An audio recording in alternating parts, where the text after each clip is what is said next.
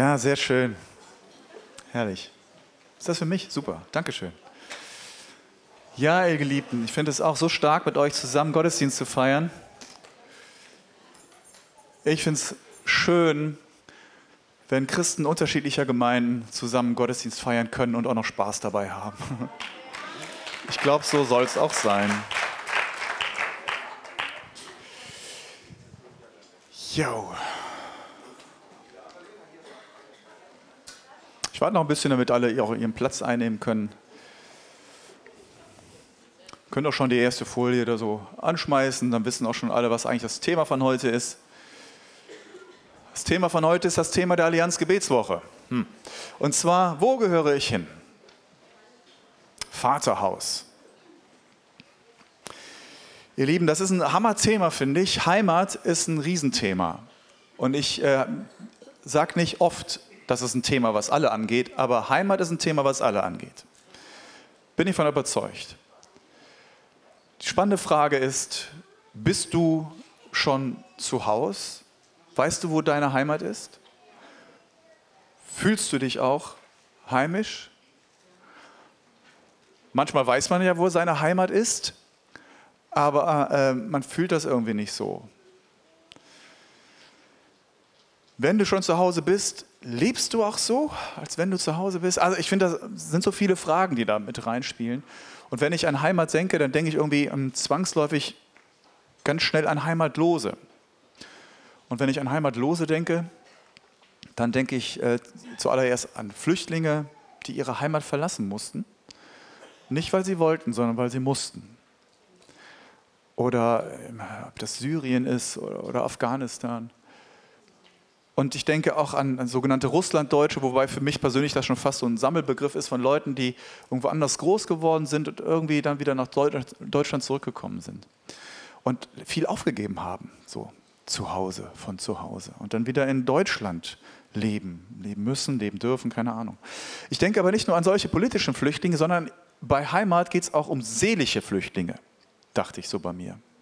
Und das sind für mich Leute, die ähm, so ein Thema haben, mindestens ein Thema, an das sie einfach nicht rangehen, vor dem sie immer flüchten. Das sind zum Beispiel Leute, die ähm, gar nicht gezwungenermaßen irgendwo sind, weil sie flüchten müssen. Die haben sich selbst entsch entschieden, irgendwo zu sein, aber sie werden einfach nicht warm. Sie werden einfach nicht heimisch. Sie fühlen sich nicht zu Hause. Sie fühlen sich die ganze Zeit fehl am Platz.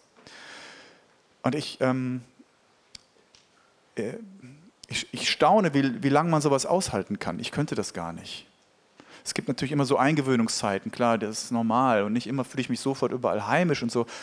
Aber bei manchen habe ich so das Gefühl, ist das ein Dauerzustand. Wo, wo, wo, bin ich denn zu Hause? Lebe ich da, wo ich zu Hause bin? Ich nenne das so ein bisschen seelische Flüchtlinge, weil ich glaube, da ist so ein bisschen was in der Seele an Fragen und man stellt sich diesen Fragen nicht und kommt nicht zu Antworten. Kann auch das Thema Sucht sein. Das ist so eine Sehnsucht nach Heimat und man traut sich vielleicht nicht, die Fragen zu stellen öffentlich oder für sich persönlich und auch die nötigen Dinge zu tun, die dran wären. Ich denke nicht nur an seelische Flüchtlinge, ich denke auch an geistliche Flüchtlinge. Was könnten geistliche Flüchtlinge sein? Ja, ich dachte mal, erstmal zuallererst die, die gar nicht an Gott glauben und sagen, ach komm mit Gott und so und überhaupt, die sich so diesem Thema Gott gar nicht stellen wollen oder sagen, sie können es nicht, weil sie ja nachdenken können oder so. Da gibt es dann so verschiedene Argumente und trotzdem habe ich das Gefühl, ihr flüchtet eigentlich vor dem Gott, der euch erschaffen hat und der Gott, zu dem es euch hinzieht. Aber es sind aber ne, lang nicht nur Nicht-Christen. Tut mir leid, dass ich das so auch sagen muss. Ich, es gibt auch viele Christen, wo ich das Gefühl habe, ihr flüchtet vor Gott wenn man sie, ihnen das sagen würde, würden sie sagen, nein, niemals, Gott ist mein Herr, Gott ist mein Mittelpunkt und so, natürlich, ja, ja. Ähm, und doch, äh, in manchen Bereichen flüchten sie und flüchten sie und lassen Gott einfach nicht im Mittelpunkt sein. Das gilt sogar für Pastoren. Manchmal auf Pastoren treffen, ähm, wenn ich das so oh, so, so, bitter, wenn ich so das Gefühl habe, heimisch, äh, wenn dann Leute so Pastoren so sagen, oh, ja, ich, äh, wo ihr Heimatort so danach beurteilt wird, so nach rein menschlichen Gesichtspunkten, wo ich denke, äh, wo ist deine Berufung? Weil, hey, wieso machst du das? Und warum?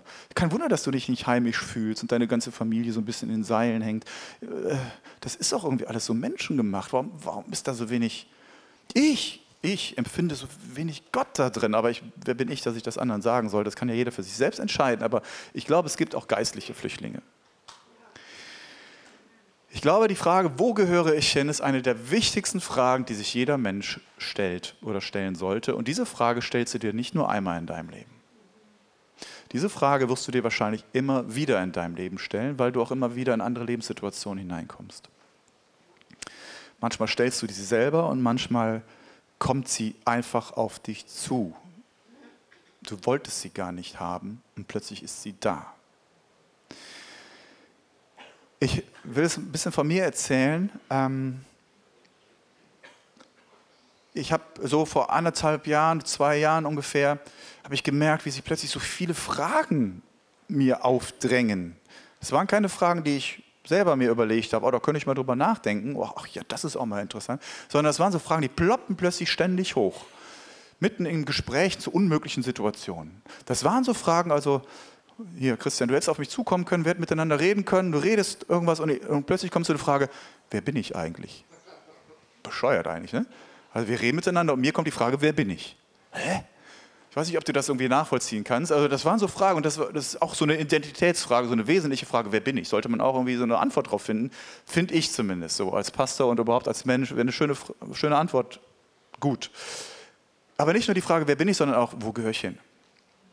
Was kann ich, was kann ich nicht? Wo ist mein Platz? Wo ist meine Heimat? Hä? Das waren doch sonst nie Fragen, dachte ich so. Äh, ich habe dann festgestellt, feststellen dürfen, oh Mann, ich bin so ein Klischeekind. Ich erfülle das klassische Klischee des äh, Midlife-Crisis-Menschen. Oh. Das sind die Fragen, die man sich so in der Midlife-Crisis stellt. Aber als ich das wusste, musste ich echt darüber lachen. Also es war für mich keine depressive Phase oder so, ja, sondern ich musste irgendwie auch darüber schmunzeln, dass ich denke, ich, äh, das ist irgendwie auch spannend. Also ich habe es spannend empfunden. Das war immer so, äh, so ein Zwischending zwischen Freude, denn wenn ich darauf Antworten finde, wird mich das weiterbringen. Das sind so massive Fragen. Wenn ich darauf Antworten finde, wird mich das weiterbringen. Dann werde ich irgendwie anders sein als jetzt. Und gleichzeitig aber auch dieses unbequeme Gefühl, noch keine Antwort zu haben. Ich hätte so gern so auf so ein paar wesentliche Fragen schon noch so meine Antworten wo gehöre ich hin? Wer bin ich eigentlich? Was kann ich? Bin ich am richtigen Platz? Unangenehm, finde ich. So. Ähm, aber was für mich klar war, ich wollte diese Fragen nicht alleine beantworten, sondern mit Gott. So, das wollte ich wirklich. Das sage ich nicht nur, weil ich Pastor bin oder weil das hier gut hinpasst, wenn ich sowas sage, sondern für mich war klar, diese Fragen möchte ich mit Gott beantworten und ich brauche Antwort von ihm. So. Und dann habe ich auch zu Gott gebetet, aber ich habe keine Antworten bekommen. Jetzt sagst du, ja, hast du nicht richtig gebetet, sonst hätte er dir direkt geantwortet. Ich weiß nicht. Jedenfalls hat das nicht so funktioniert. Ich habe gemerkt, ähm, das braucht Zeit. Und zwar braucht nicht Gott Zeit mit seinen Antworten, sondern irgendwas braucht in mir Zeit. Ich hatte so das Gefühl, so im Nachhinein, es braucht Zeit, dass ich meine Seele und meinen Geist so weiten kann, damit Gottes große Antworten da überhaupt reinpassen. Das war eine Sache von mir, nicht von Gott. Gott hatte kein Problem mit den Antworten, sondern ich. Es brauchte Zeit, dass meine Seele sich darauf weiten konnte, denn da kamen große Antworten auf dich zu. Du bist noch nicht so weit. Spannend, ähm, glücklicherweise habe ich einige Antworten bekommen und äh, merkte auch, wie mit jeder Antwort, die Gott mir so gibt im Laufe der Zeit, das wie so ist mit so einem Köcher, Köcher voller Pfeile. Wieder eine Antwort, schwupp in meinen Köcher. Sobald wieder so eine Frage, so ein, so ein Gefühl kommt, abgeschossen. Ich habe die Antworten schon längst. Jede diese, diese, wenn du diese Fragen beantwortest, merkst du, dass sie dich zum Leben befreien, freisetzen, weiterzuleben. Und das ist so wichtig, so stark. Ihr Lieben, wo gehörst du hin? Vielleicht ist das nicht unbedingt deine Frage, vielleicht ist es deine Frage, vielleicht hast du auch die Frage, bin ich am richtigen Arbeitsplatz? Bin ich beim richtigen Partner? Bin ich in der richtigen Gemeinde? Bin ich überhaupt auf dieser Welt richtig? Andere Leute sagen so, ich komme vom anderen Stern, vielleicht haben sie ja recht. Wo gehörst du hin? Und wenn du dir sicher bist, frage ich dich, bist du dir wirklich sicher, dass du die Antwort schon weißt? Was sagt Gott dazu? Was sagen auch deine christlichen Geschwister dazu? Die sollen nämlich auch den Heiligen Geist haben. Was sagen die eigentlich zu deinen Antworten? Was sagen die Leiter dazu, die dir vielleicht vorgesetzt sind? Ich möchte gar nicht über dieses Thema eingehen, wie ich Eindrücke prüfe, aber es ist auch spannend, mal zu gucken, was sagen eigentlich andere, die auch den Heiligen Geist haben. Ihr Lieben, wir befinden uns, wie gesagt, ja mitten im Abschlussgottesdienst dieser Allianz-Gebetswoche.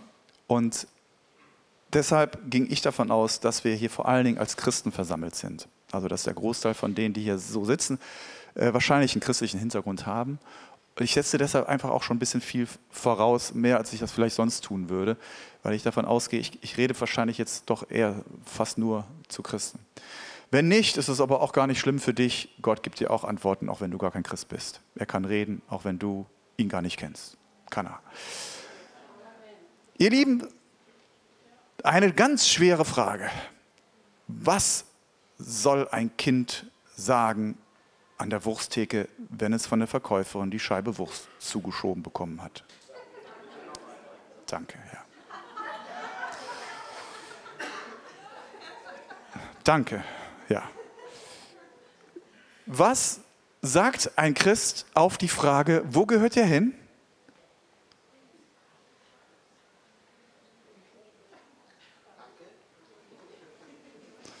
ich wollte eigentlich bezwecken, lieber Christian, dass die Antwort auf diese Frage genauso leicht ist wie die Antwort auf die andere Frage. Ja, natürlich zu Gott, oder? Ja, ist doch klar, oder? Wo gehöre ich hin? Ja, zu Gott. Wir wissen ja alle, unsere Heimat ist in der Ewigkeit. Oder? Oh, danke. Danke, o oh Herr, unsere Heimat ist in dir. Ja, Amen dazu, richtig. Gott, seine Ewigkeit, sein Reich ist unsere Heimat. Äh, ja, diese ewige Heimat, schön. Nur, was machen wir denn in der Zwischenzeit? Noch lebe ich zumindest, du auch, hier auf dieser Welt. Wo ist denn jetzt eigentlich deine Heimat? Ich finde es so schön, dass die Allianz Gebetswoche schon direkt die Antwort mitgeliefert hat. Ich habe nicht nur den Titel, über, äh, ich habe den Titel übernommen, wo gehöre ich hin? Und der Titel heißt Im Haus des Herrn als Antwort sozusagen, ich habe es ein bisschen umformuliert, oder wir, Vaterhaus, ist doch herrlich, da brauchen wir gar nicht mehr nachdenken. Da ist ja schon die Antwort sogar dabei im Titel, da müssen wir gar nicht mehr gar nicht groß denken. Ähm, scheinbar. Nur, was machen wir denn mit den Jahren hier auf dieser Erde? Wenn meine Heimat im Haus des Herrn ist, also ist ja für mich immer so eine Beschreibung wie ähm, bei Gott im Himmel, der eins, so. Dürfen wir uns eigentlich hier auf dieser Welt zu Hause fühlen? können wir eigentlich gleichzeitig bei Gott im Himmel unsere Heimat sehen, aber auch auf der Erde uns total heimisch und zufrieden fühlen? Oder frönen wir dadurch nicht so ein bisschen den schnöden Mammon? Wir müssen uns entscheiden, entweder hier oder bei Gott. Und da gibt es ja nur auch viele Bibelstellen, die sagen, ah, nicht von dieser Welt und so. Ich finde, das ist schon so ein bisschen so ein Dilemma. Ähm, äh, äh, wo, wo gehöre ich jetzt hin? Und darf ich eigentlich ruhigen Gewissens sagen, ich lebe hier und hier ist meine Heimat, oh, ist das schön hier. Oder müsste ich eigentlich sagen, also ich bin zwar hier, in der Welt, aber nicht von der Welt. Und irgendwie drängt es mich immer weg. Und eigentlich, egal wo ich bin, ich, ja, es drängt mich alles weg. Ich habe die Frage mal so formuliert, mal die nächste Folie. Welt ja oder Welt nö? Kannst du nochmal drücken? so diesen Gegensatz. Ja? Ähm, ist eigentlich ganz einfach. Also Welt ja oder Welt nö? Als guter Christ muss ich mich doch eigentlich entscheiden. Darf ja nicht Fisch oder Fleisch sein, sondern ganz auf Jesus und ganz auf Gott setzen. Und wenn ich also sage Welt nö, heißt das dann, also wenn ich sage Gott ja, heißt das dann also Welt nö? Frage. So habe ich mich gefragt, so in der Vorbereitung. Und was ist dann alles so dazwischen? Ist dann dazwischen so dieser faule Kompromiss, dieses Verweltlichte und Angepasste an die Welt? Hm. Ich habe so überlegt, darf ich eigentlich mit einer Pfeife in der Hand vor dem Kamin sitzen, Füße hochlegen? Darf ich sogar einen bedeutungslosen Film gucken und sagen, ach, ich fühle mich so wohl?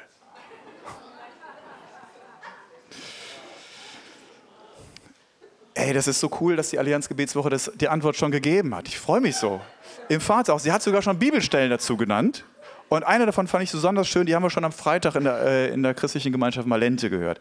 Darf ich dir mal, mal gerade bitten, genau, Johannes Evangelium Kapitel 17, Vers 16 bis 18. Da sagt Jesus oder da betet Jesus folgendes. Sie, und damit meint er erstmal seine Jünger, aber letztendlich meint er alle Christen. Sie sind nicht von der Welt, wie auch ich nicht von der Welt bin. Heilige sie in der Wahrheit, dein Wort ist heilig. Ich vermute, dass die allermeisten der eingefleischten Christen dem so zustimmen würden, dass Jesus da recht hat. Wenn ich eingefleischt meine, meine ich also die, die schon lange dabei sind, können auch Vegetarier sein. Aber dem stimmen wir so zu. Wir sind nicht von dieser Welt, wie Jesus es auch nicht war. Wir sind von Gott. Wir sind ja von Gott neu geboren und haben eine neue Heimat.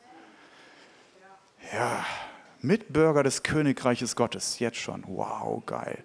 Teilhaber, Familienmitglieder, was auch immer wir uns da so für, für Begriffe auch einfallen, stimmt. Nur was sollen wir jetzt eigentlich in der Zwischenzeit auf dieser Erde tun? Ich meine, wir lassen uns relativ gut gehen, aber ist das Ziel jetzt einfach, dass wir warten, bis der Herr wiederkommt, uns erlöst oder wegnimmt in die eigentliche Heimat? Und so warten dann manche mehr oder weniger geduldig, bis der Herr wiederkommt oder bis sie ihm entgegengegangen sind. Und meinen, das ist ihre fromme Pflicht, sich auszustrecken nach dem, was da kommt, indem sie warten, bis der Herr kommt. Und solange sich nicht mit dieser Welt heimisch zu machen. Ich glaube aber, dass das nicht stimmt. Ich glaube, manche sind beruhigt, dass ich das sage. Dem aufmerksamen äh, Beobachter wird aufgefallen sein, dass der Vers 18 noch gar nicht vorgelesen wurde. Dürfen wir den jetzt auch noch mal sehen?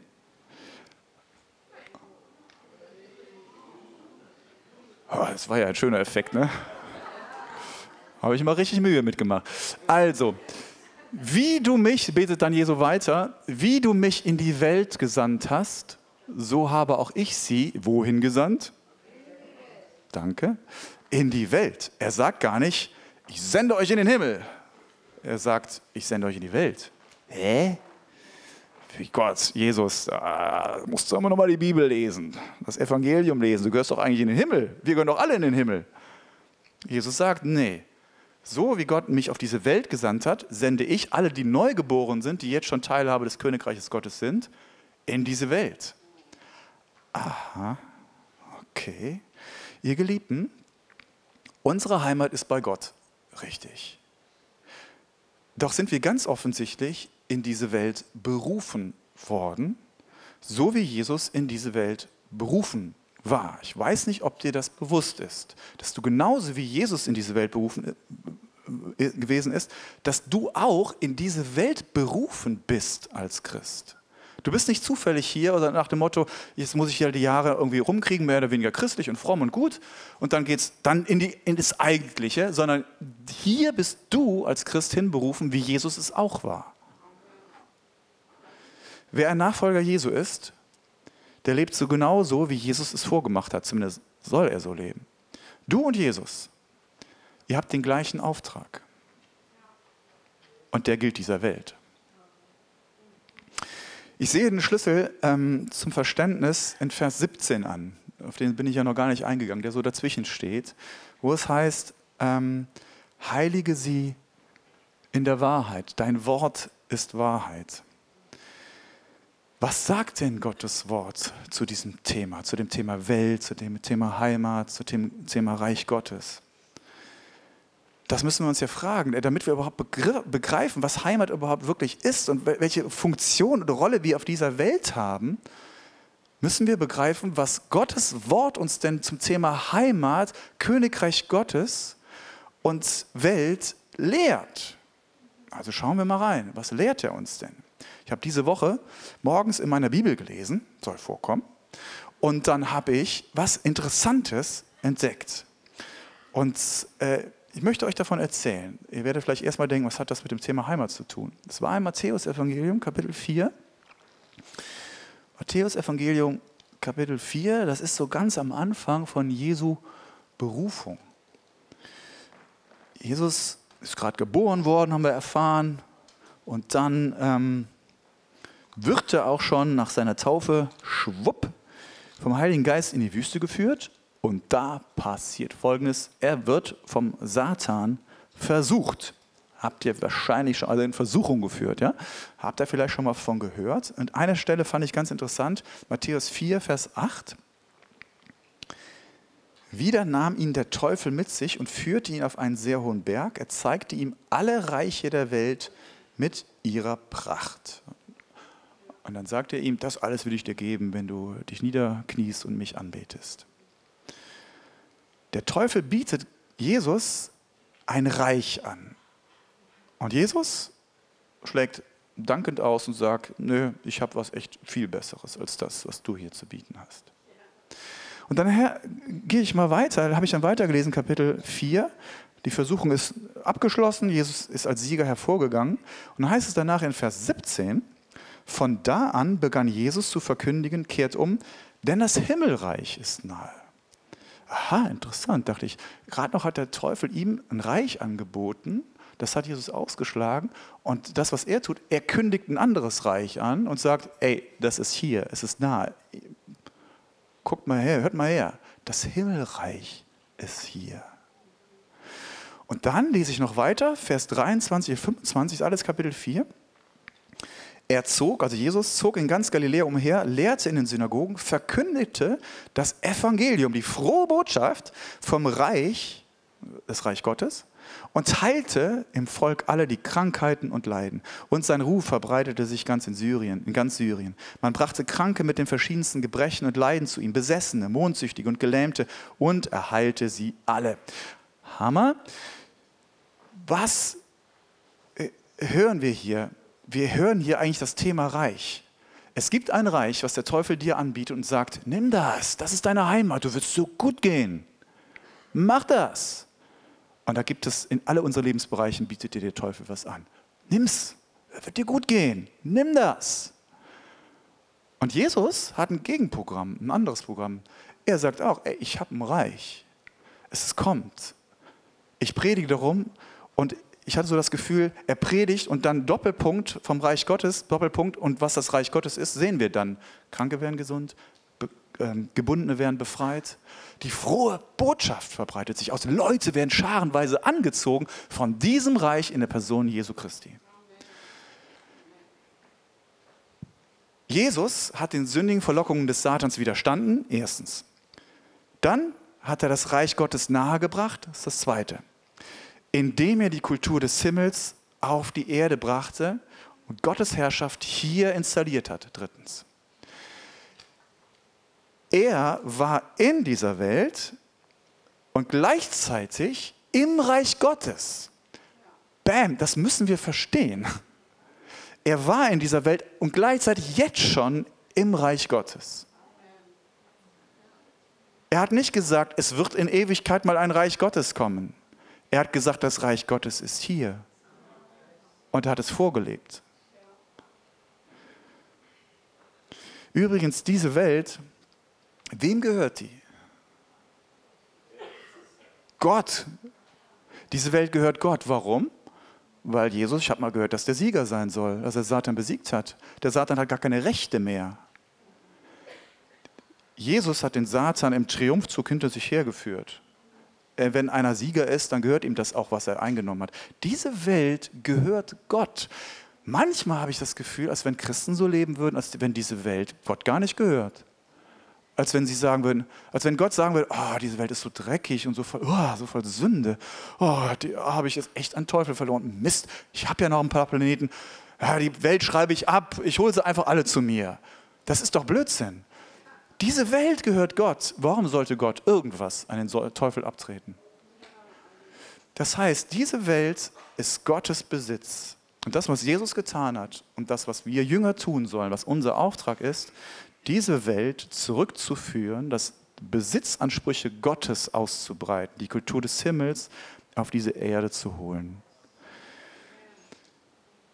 Wenn wir Christen das verstehen würden, dass Gott dem Teufel gar nichts schuldet, sondern dass Gott diese Welt gerne in Besitz nehmen möchte, dann würden wir, glaube ich, auch anders leben. Dann heißt es nicht Augen zu und durch, muss das jetzt irgendwie überstehen, ach, kommt der Herr nur endlich wieder, sondern Augen auf und ja, ran an den Speck. Glaube, Bill Johnson war das, würde auf jeden Fall gut zu ihm passen, wenn er das gesagt hätte. Viele Christen haben genug Glauben dazu, dass sie einmal zum Vater in den Himmel kommen, dass sie gerettet sind, aber haben nicht den Glauben, dass der Vater durch sie den Himmel auf die Erde bringen will. Ich fasse das mal so zusammen. Reich Gottes, da kann man viel drüber theologisieren und die Theologen reden sehr viel über das Reich Gottes, weil es die Botschaft von Jesu war. Das Reich Gottes, ja? Also, was ist das Reich Gottes? Können wir uns darauf einigen, dass wir einfach mal feststellen, äh, dass das Reich Gottes äh, das Reich von Gott ist, also dass Gott in dem Reich lebt? Also es wird auch manchmal Königreich genannt. Der König lebt ja auch in seinem Königreich. Ne? Es sei denn, er ist gerade auf Reisen. Stellen wir uns mal vor, Gott ist jetzt nicht gerade auf Reisen, sondern er lebt wirklich in seinem Königreich. Und wenn das Königreich in Jesus auf diese Welt gekommen ist und wir den Auftrag haben, dieses Königreich auszubreiten, wo ist Gott dann? Er ist in seinem König. Er ist. Ah, ah, ah, ah, er ist hier. Ah, langsam weiß ich, worauf der Pastor hinaus will. Ich kann also hier in dieser Welt leben und gleichzeitig jetzt schon in meiner Heimat sein. Jetzt schon lebe ich im Reich Gottes und Gottes Präsenz ist da. Gottes Gegenwart ist da. Gottes Autorität ist da. Ich darf mich heimisch fühlen, weil Jesus in mir lebt, weil das Reich Gottes in dieser Welt ist.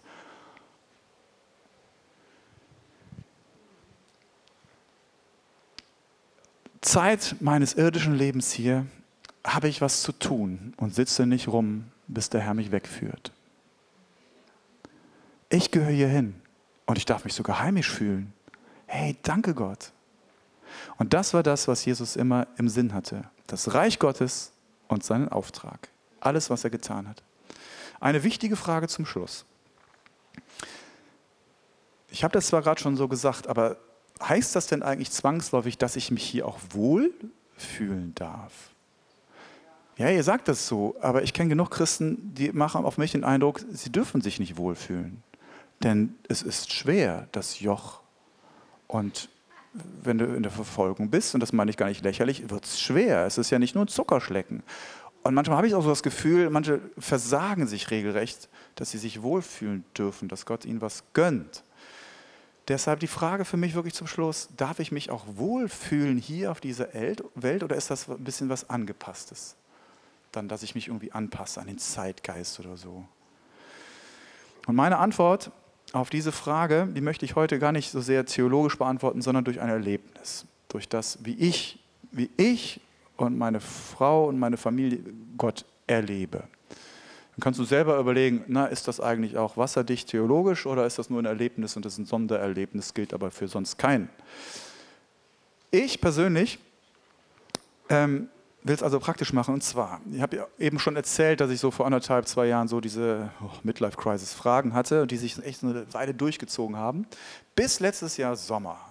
Da haben wir dann, ähm, oder ich, oder wir gemeinsam, meine Frau und ich, doch echt im Urlaub einen Durchbruch gehabt. Dass wir merken, ah, danke, endlich ist es wieder geklärt. Eine Frage, wo gehöre ich hin? Ja, immer noch hier. So einfach kann es manchmal sein. So einfach. Nur das möchte ich mir ja nicht selber geben oder nach weltlichen Gesichtspunkten aussuchen, sondern äh, habe ich dich jemals irgendwo anders hingeführt? Bist du mit deinem Auftrag schon zu Ende? Äh, nee. Äh. So einfach ist es manchmal. So, das war also eine Befreiung zum Leben wieder. Ich gehöre hier hin. Interessanterweise hat meine Frau parallel dazu äh, plötzlich angefangen, nach Häusern zu suchen. Umziehen. Ich denke, das war doch sonst kein, kein Thema. Jetzt will sie plötzlich umziehen, so, also innerhalb von Eutin.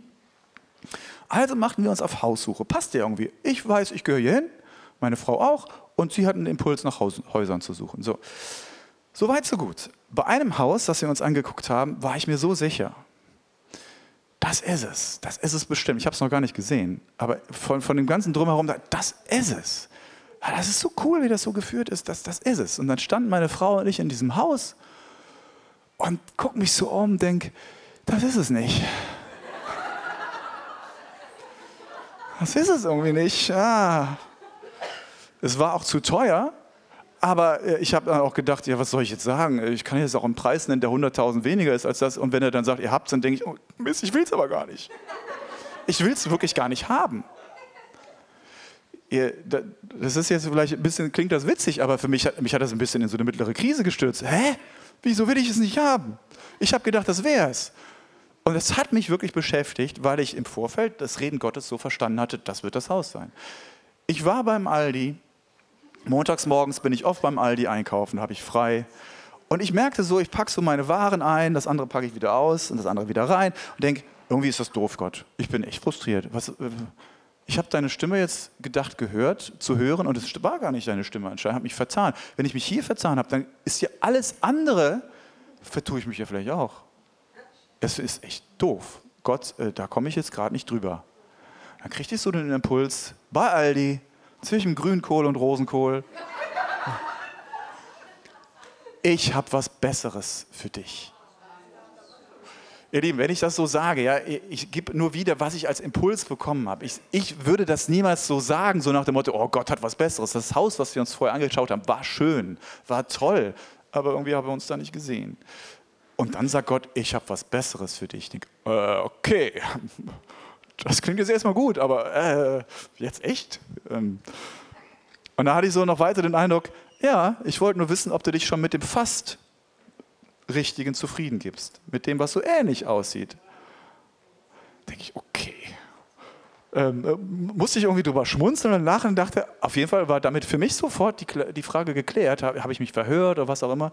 Okay, hat was Besseres für mich. Das habe ich nur einer Person laut gesagt und hatte direkt das Gefühl, mich erklären zu müssen, weil das so, so arrogant klingt, oder? Was, äh, ich habe was Besseres verdient.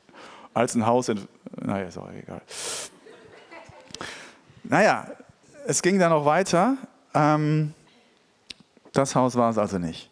Dann Anfang Dezember hatten wir ein Ehepaar aus Amerika bei uns, die haben referiert, manche von euch waren mit dabei, Mark und Jamila Anderson.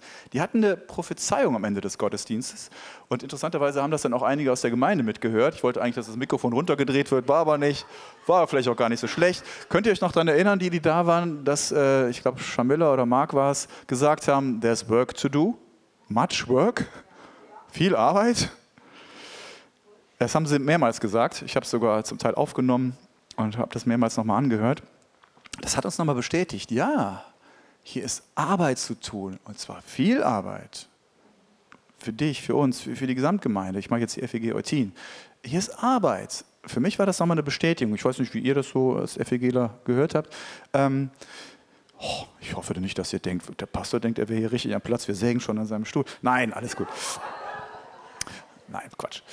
Ähm, hier ist Arbeit für mich. So, und, oder für uns. Und dann am nächsten Tag wurde uns, ich glaube, es war der nächste Tag, äh, leg mich jetzt bitte nicht auf den einen oder anderen Tag fest, kriegten wir von jemandem, der gar kein Christ ist, aus unserem Freundeskreis gesagt, hey, da gibt es ein Haus, das wird bald verkauft, das ist jetzt aber noch nicht ausgeschrieben, guckt euch das doch mal an, das wäre total cool. Interessant, mit neuer Offenheit. Meine Frau war mittlerweile auch emotional offen, weil eigentlich wusste sie zwar, dass wir hingehört, aber hat gesagt, ich kann doch noch nicht wegziehen, das geht doch nicht. Und mittlerweile war sie soweit, drei Monate Norma, Baulärm aushalten, das, das macht jeden mürbe, auch das Herz meiner Frau. Also wie sie war auch jetzt emotional, emotional so weit umzuziehen. Und da gucken wir uns dieses Haus an, an dem Tag, morgens, wieder stille Zeit soll vorkommen. Ähm, kriegt, äh, kriegten wir eine Nachricht von jemand anders aus der Gemeinde, die Person wusste nicht, dass wir uns heute ein Haus angucken. Ich weiß auch gar nicht, ob sie überhaupt wusste, dass wir uns ein Haus angucken wollen. Äh, da stand drin, ich lese vor, oh, wo bin ich überhaupt? Äh, ah, wer aufschließt, kann niemand, wo er aufschließt, kann niemand mehr zuschließen. Siehe, ich habe dir eine Tür geöffnet, die niemand verschließen kann. Huch, ich habe zuerst gedacht, er meint die Gemeinde. Ich denke immer zuerst an die Gemeinde. manchmal, äh, manchmal. Ich glaube aber auch, er hat auch die Gemeinde damit mitgemeint, auf jeden Fall. Aber äh, Janina meinte, nee, das, das ist für uns. Ich denke, ach echt? Stimmt, wir gucken heute ein Haus an. Okay. Wir gucken uns das Haus an und zum ersten Mal fühlen meine Frau und ich uns heimisch in einem Haus. Sagen, das ist es. Ja, das ist es. Was soll es denn kosten? Oh, das ist es doch nicht. das ist viel zu teuer. Das, nee, selbst wenn wir das Geld hätten, so viel würden wir gar nicht bezahlen. Nee, sehe ich gar nicht ein. Ähm, am Tag morgens darauf haben wir gemeine Bibelstunde. Treffpunkt Bibel heißt das. Und vielleicht sind ein paar Senioren hier. Äh, und ich hatte so einen Impuls, ach, lest doch mal die Tageslosung vor. Ich habe den nicht und manchmal bin ich ganz gespannt, wenn Leute die mal so rauszücken, was steht eigentlich für heute da? Und dann liest dann derjenige vor, wer da bittet, der empfängt. Wer da sucht, der findet und wer da anklopft, dem wird aufgetan. Ich hab, wusste so, dass Gott meint mich gerade. Und dann dachte ich so, wer da anklopft, dem wird aufgetan. Und dann war für uns klar, wir klopfen an. Wir klopfen an dieses Haus. Und das war jetzt ein langer Prozess. Äh, so lang war es eigentlich gar nicht. Es ist ja erst Anfang Dezember alles gewesen. Es kommt mir aber schon so ewig vor. Das war jetzt ein Prozess des Ringens, des Glaubens, des Ergreifens, des Proklamierens, wirklich. Und ich könnte viele Facetten erzählen, würde den Rahmen sprengen. Aber wir haben gemerkt, Jesus hat uns Worte der Bestätigung gegeben. Wir glauben daran. Und immer, wenn ich joggen gegangen bin, bin ich um dieses Haus rumgejoggt, wie die Leute da am Jericho und habe Gott gedankt für dieses Haus. Danke, dass es unser Haus ist. Habe auch den Verkäufer gesegnet, dass es ihm nicht schlechter durchgeht, dass er uns dieses Haus abtreten muss. Soll ihm auch gut gehen. Danke für dieses Haus. Meine Frau genauso, immer wieder proklamiert Danke und irgendwann, das war irgendwann, das war letzte Woche Dienstag, im Hauskreis abends, sage ich meinem Hauskreis oder der Hauskreis, in dem ich mit drin bin, liebe Leute, ich habe keinen Duschvorhang gekauft. Ich stand bei Lidl und wollte einen Duschvorhang kaufen für 5 Euro und habe ihn wieder zurückgelegt, weil ich dachte, ich investiere gar nicht mehr in meine alte Wohnung. Das lohnt sich doch gar nicht. Wir kriegen bald ein neues Haus. Dann habe ich auch im Hauskreis erzählt, dass es für mich auch echt trotzdem auch schwierig ist, weil einerseits glauben wir das, andererseits tut sich irgendwie gerade gar nichts. Er hat es jetzt sogar im Internet gestellt, 2000 Klicks schon fast für dieses Haus. Hm. Ach Herr, danke für dieses Haus. Wir klopfen an. Klopf, klopf, klopf. Wo du aufschließt, kann keiner mehr zumachen. So, ähm, und am Tag drauf, wirklich am Tag drauf, wo wir ja noch im Hauskreis gesagt haben, also wir sind jetzt in der Phase, wo Gott was tun will, wo wir von Gott erzählen wollen, was er tut. Stimmt's, lieber Hauskreis? Ist einer, ist einer von euch hier? Ja? Treffen Bibel auch, genau. Ähm, und am nächsten Tag mittags klingelt das Telefon, meine Frau geht dran und ich sehe sie nur noch wie ein Kaninchen hüpfen. Wir haben das Haus, wir haben das Haus. Der Verkäufer sagt, ach, ich habe keine Lust mehr, ihr könnt das, könnt das Haus haben. Zu dem Preis, den wir wollten.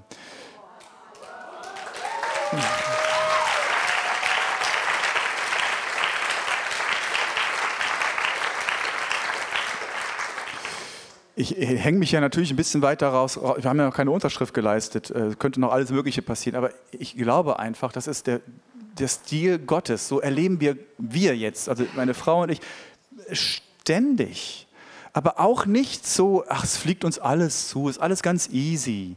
Die Glaubenshelden da im Hebräerbrief und wie sie alle heißen, die haben halt geglaubt und es wurde. Ich glaube, die haben gerungen. Und deshalb sind sie Glaubenshelden, weil sie gerungen haben. Die kannten den Zweifel. Deshalb sind es Glaubenshelden. Und ich merke daran, oh, es ist schön, man lernt Gott besser kennen, wenn man mit ihm lebt. Und die gleichen Bibelstellen, die man vorher gelesen hat und nachher liest, bekommen plötzlich eine tiefere Bedeutung, weil sie sich jetzt mit Leben füllen, weil wir mit Gott was erleben. Meine Erfahrung und die unseres ganzen Lebens ist bisher, wo wir etwas mit Gott auf ganzer Karte gesetzt haben, hat Gott uns reich beschenkt. Ich, ich, ich sage, ich, wir erleben das so. Das ist unser Erlebnis, immer.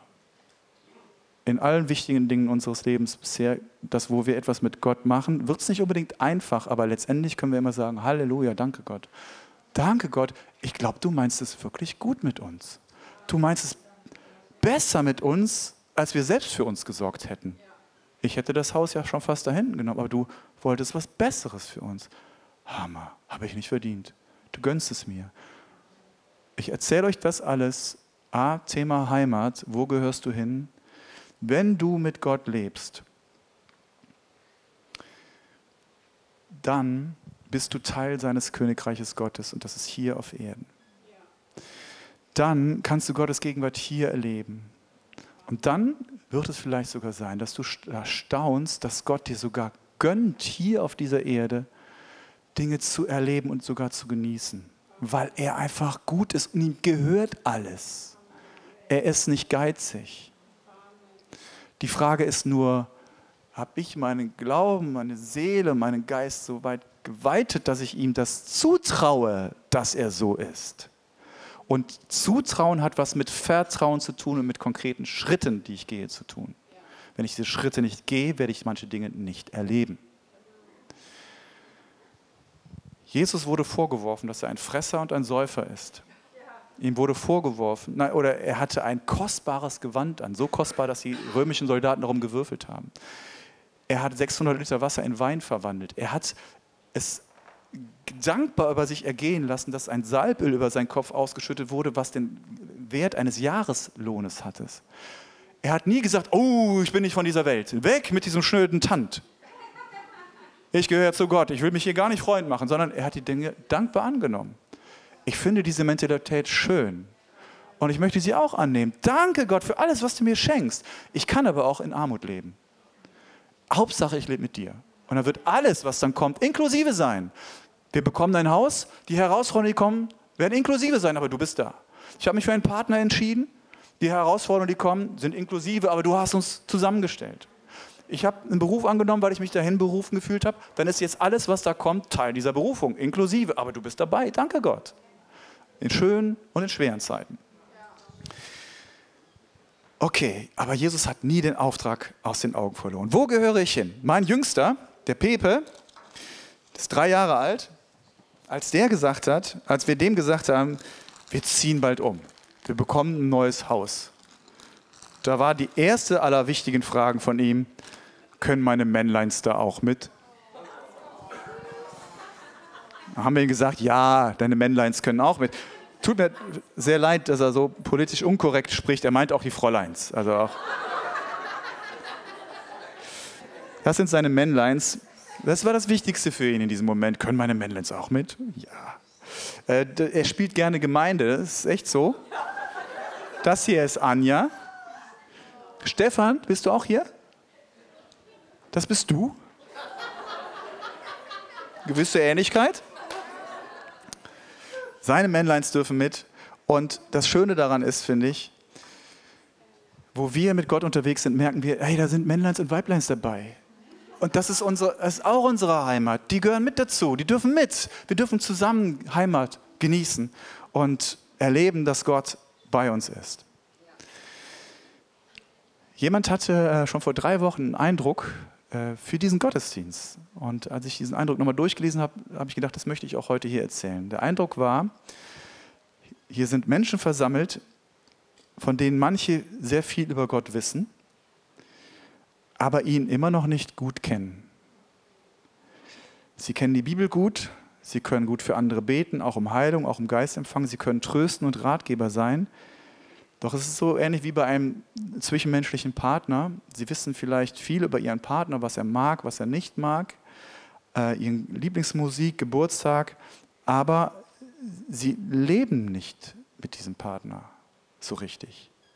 Und es nützt dir nichts, wenn du viel weißt über deinen Partner, wenn du nicht auch in Beziehung mit ihm lebst. Bei Gott ist es keine Gefahr, wenn wir uns auf ihn einlassen. Jesus ist das Ja und Amen. Es ist gut, viel von Gott zu wissen, aber es ist besser, wenigstens ein wenig von ihm zu kennen.